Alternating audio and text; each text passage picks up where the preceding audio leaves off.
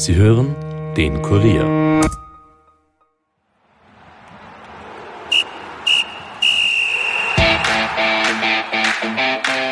Ist tot. So titelte die Welt nach dem Tod der Fußballlegende Diego Maradona. Der Argentinier war ein absoluter Superstar, hatte aber auch den Hang, sich und seinen Körper selbst zu zerstören. All seine Skandale änderten jedoch nichts an seiner Beliebtheit. Doch was macht den Mythos Maradona eigentlich aus? Mein Kollege Uwe Mauch hat darüber mit dem Sporthistoriker Rudolf Müllner gesprochen. Mein Name ist Steffen Berndl und ich wünsche euch viel Vergnügen mit dieser Episode. Nachspielzeit, der Fußball-Podcast von und mit der Kurier Sportredaktion.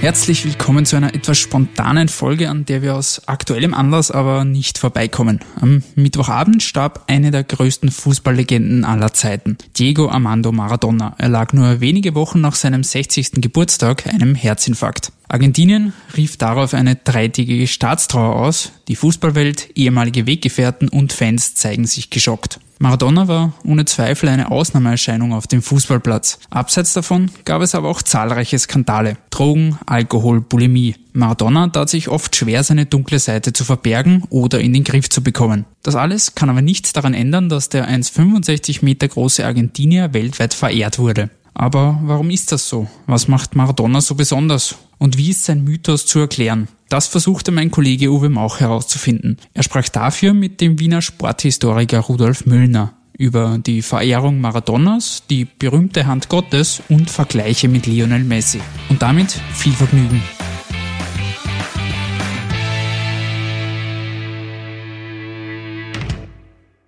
Diego Maradona ist tot, ein Idol wurde verabschiedet und die Welt trauert. Die Frage ist zunächst einmal, dieses Idol hat ja nicht nur sportliche Erfolge gefeiert, sondern auch die eine oder andere Eskapade geliefert.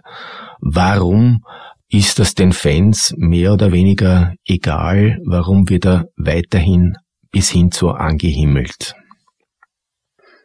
Naja, die diese, diese Figuren, Sporthelden, sind komplexe Figuren, äh, wo es viele Projektionen gibt. Es ist in den letzten Jahren dieses Modewort Narrativ hat sich eingeschlichen und also Narrativ ist eine Geschichte, die äh, aufgeladen ist mit vielen Emotionen und man kann es übersetzen als sinnstiftende Erzählung. Und die Frage wäre jetzt die, welchen Sinn stiftet diese Geschichte Maradona? Maradona ist ja für die meisten eigentlich ja nur so eine weit entfernte Geschichte. Es gibt ja nur ganz wenige Personen, die ihn persönlich gekannt haben. Das heißt, welche Sehnsüchte, welche Emotionen werden auf diese Geschichte, auf diese Figur übertragen? Das wäre die interessante Frage.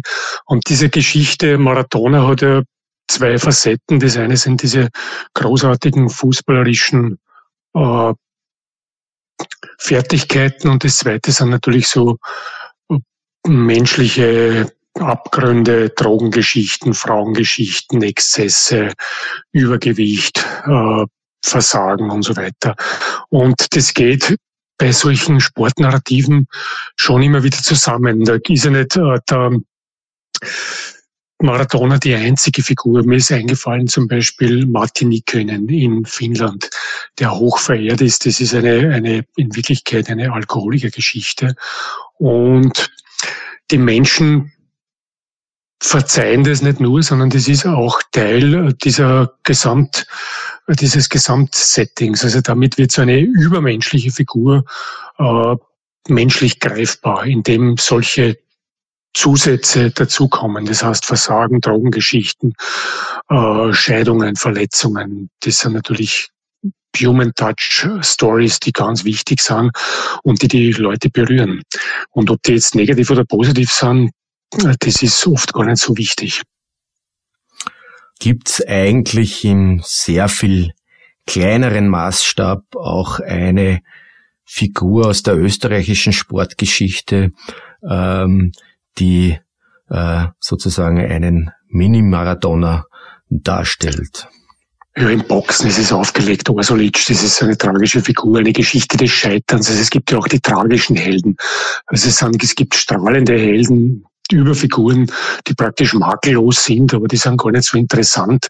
Interessanter sind oft die, die eben scheitern. Und bei Orsulic sieht man es ja genauer, das ist ja diese Verkörperung des Österreichischen, dieses, äh, wo das Scheitern praktisch liebenswerter ist als, als das strahlende Triumphieren. Ähm, und aus den beiden äh, Nationalsportarten unter Anführungszeichen Skifahren ähm, und Fußball gibt's da äh, Helden, die strahlend in ihrer Karriere waren und äh, später dann äh, durch äh, persönliche per, äh, Scheitern im persönlichen Bereich äh, ähm, auch ähm, Aufmerksamkeit, Berührung, äh, auch Mitleid gefunden haben? Naja, das im Fußball und Skilauf fällt mir jetzt einmal so schnell niemand ein. Also im Skilauf gibt's diese Geschichte Seilers natürlich, da ist ein Tabu verletzt worden äh, mit, mit sexueller Missbrauch. Das ist natürlich jetzt keine Geschichte, mit der man sich solidarisieren kann. Äh, das ist äh, eher, da geht's in eine Tabuzone hinein. Äh, Im im äh, Fußball ist natürlich eine dieser strahlendsten Figuren ist, ist Matthias Sindeler. Äh, der wo immer wieder ausgeblendet worden ist, auch sein, sein Anteil, den er im Nationalsozialismus gespielt hat. Das ist natürlich auch eine Tabugeschichte, mit der man sich nicht so sehr solidarisieren kann. Und das wird auch immer wieder ausgeblendet, bis heute in dieser Sindeler Geschichte. Das heißt, es gibt äh, offensichtlich äh,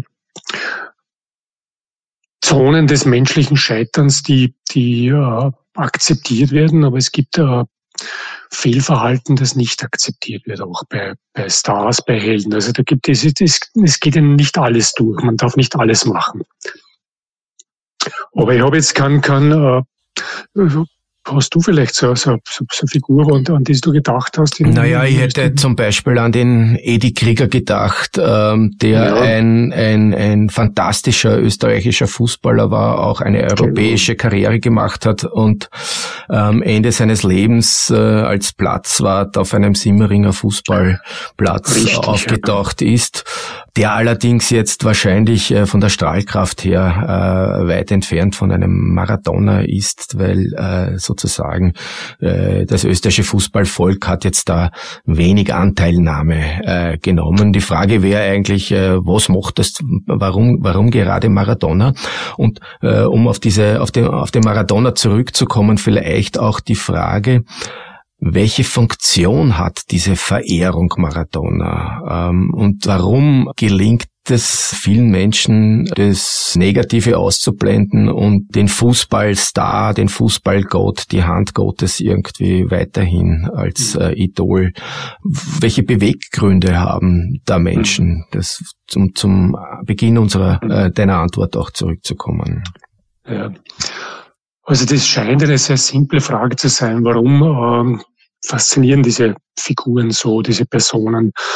Äh, da gibt es in der Zwischenzeit einen ganzen äh, Riesenstock an, an, wissenschaftlicher Literatur. Das kann man treiben in, in die Soziologie, das kann man treiben in die Geschichtsforschung, das kann man treiben in die Psychoanalyse. Natürlich einfache Antworten gibt es nicht, aber man möchte natürlich Antworten haben.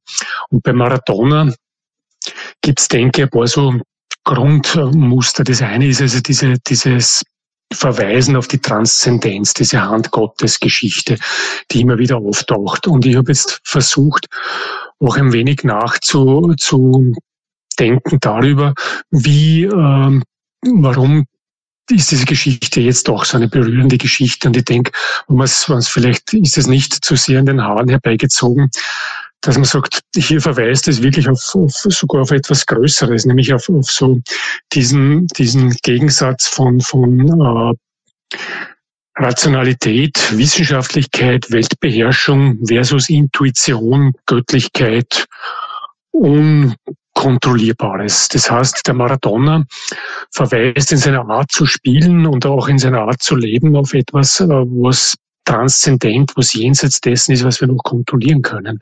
Und das ist jetzt auch etwas, wenn wir diese Pandemie-Geschichte uns anschauen.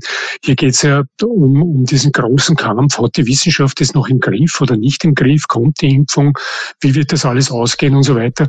Äh, Das heißt, er ist kein, er ist, also diese, diese Aufmerksamkeit, diese weltweite Aufmerksamkeit ist kein Zufall, ist jetzt vielleicht in Pandemiezeiten noch stärker als äh, vielleicht in vor einem Jahr oder möglicherweise. Der Tod Maradonas hätte, hätte auch sonst extrem berührt, aber ich glaube, dass es, dass es eine Geschichte ist, die irgendwie auch Trost gibt, die auf etwas verweist, was jenseits unserer Kontrollierbarkeit ist und auch jenseits unserer, unserer äh, im Moment desaströsen globalen äh, gesundheitlichen, hygienischen Situation.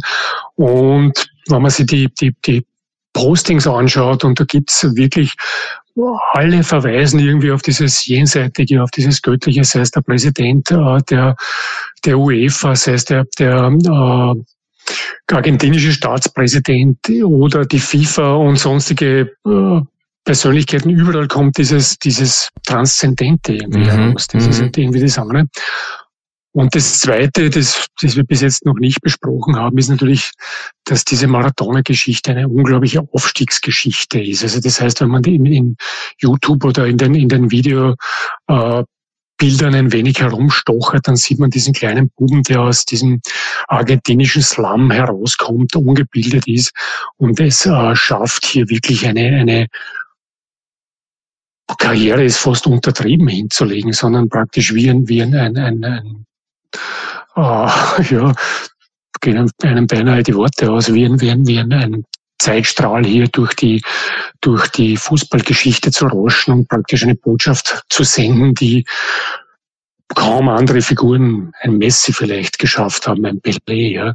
Das heißt, eine Aufstiegsgeschichte, die, und das ist auch vielleicht wieder die Klammer zu diesem Rationalen. Das heißt, Maradona ist so ein Gegenkonzept zu diesem Laptop-Fußball, zu dem verwissenschaftlichen Fußball der Slum-Fußball, der von ganz unten kommt, der aber trotzdem immer noch kreativer, intuitiver, letztlich erfolgreicher, strahlender, faszinierender ist als dieser wissenschaftliche Systemfußball, der jede Faser des Spiels äh, rational ordnet und, und auf den Endzweck hinausrichtet. Das heißt, Ordnung versus Unordnung, Chaos versus Kontrolle, äh, Macht, äh, versus Spiel und so weiter. Ich glaube, in diesen äh, Spannungsfeldern funktioniert diese, diese Geschichte Maradona letztlich auch.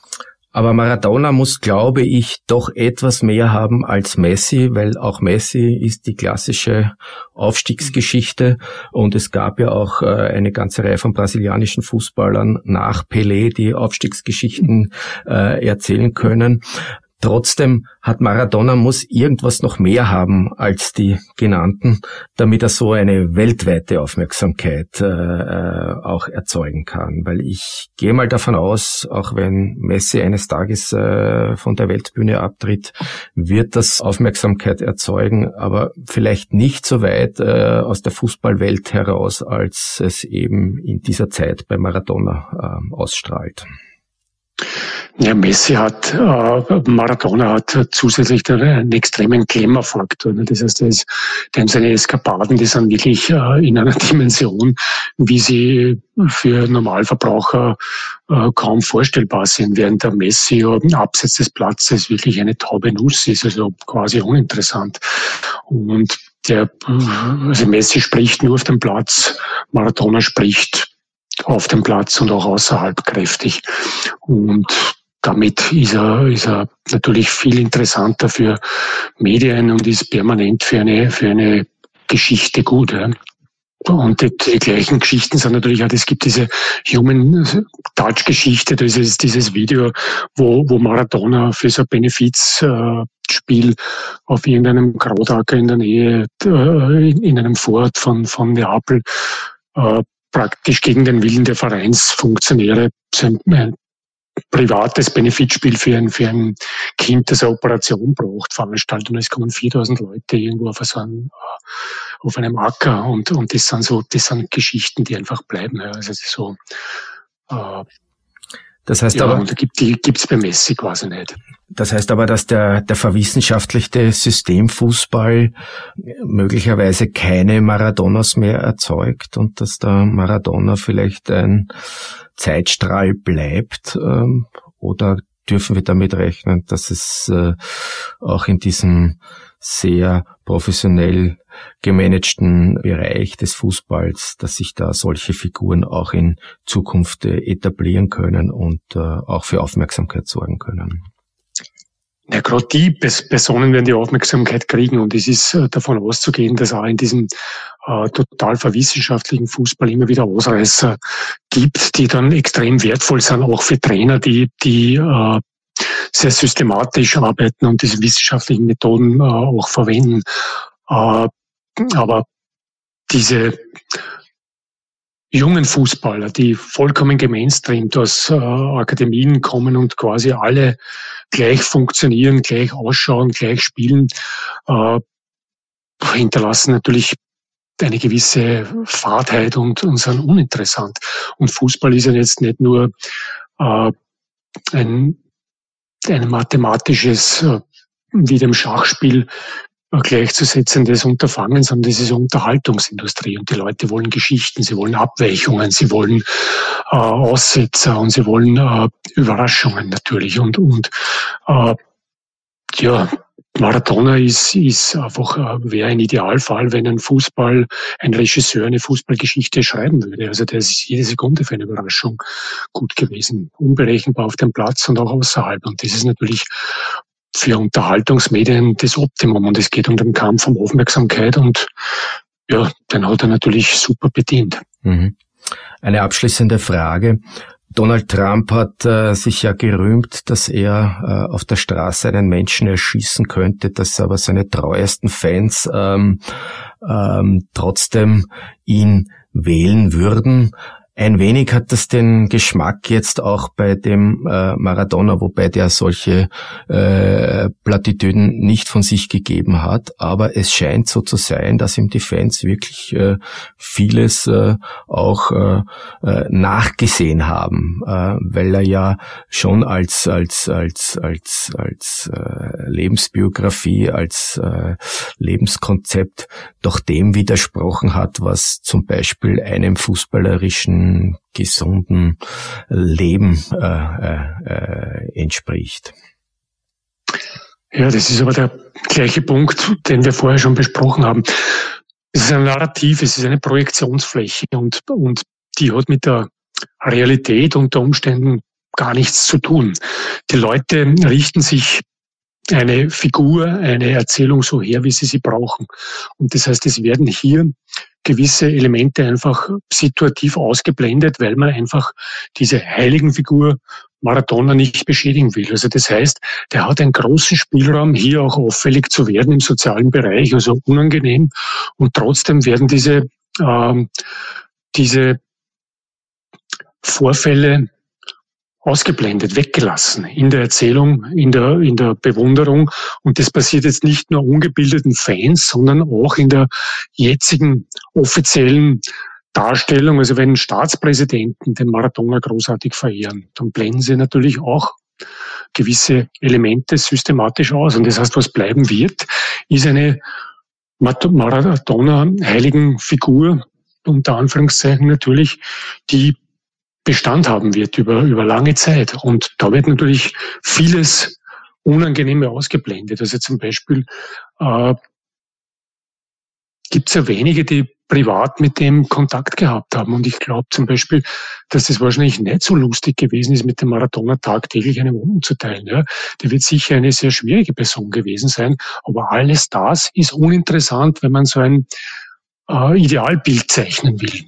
Und die Frage ist, was das für Funktionen der Öffentlichkeit hat. Das haben wir jetzt eh schon einigermaßen abgehandelt, aber man, das ist, das, das ist die Funktion eines Narrativs. Das ist die Vereinfachung, die äh, Zusammenschau oder der Zusammenbau von einigen Elementen, um eine Geschichte zu haben, die man haben möchte.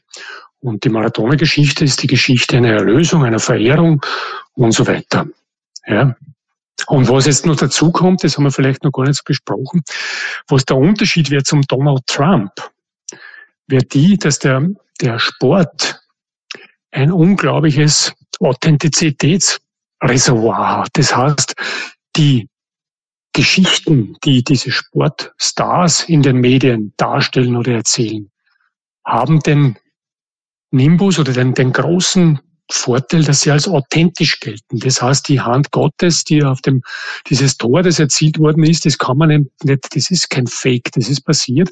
Die Leute glauben das. Während was Donald Trump twittert, das kann man hundertmal überprüfen und als Lüge entlarven.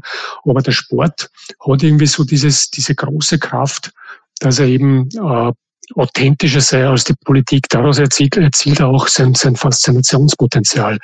Und das heißt, die Geschichten werden noch kräftiger, weil sie einfach äh, unter Anführungszeichen authentischer sind oder wirken. Das war die 42. Episode der Kurier Nachspielzeit. Vielen Dank an den Kollegen Uwe Mauch für das spannende Interview. Ich bedanke mich auch bei euch allen fürs Zuhören. Wenn euch diese Folge und der Podcast gefallen haben, lasst uns das doch gerne wissen. In Form einer positiven Bewertung oder abonniert uns, um keine weitere Episode zu verpassen. Und lasst uns natürlich auch gerne in den Kommentaren oder per Mail wissen, wie ihr Maradona in Erinnerung habt, bzw. was ihr mit ihm verbindet. Ansonsten bleibt mir nichts anderes übrig, als mich zu verabschieden. Habt noch eine schöne Woche und bleibt gesund. Bis zum nächsten Mal. Ciao.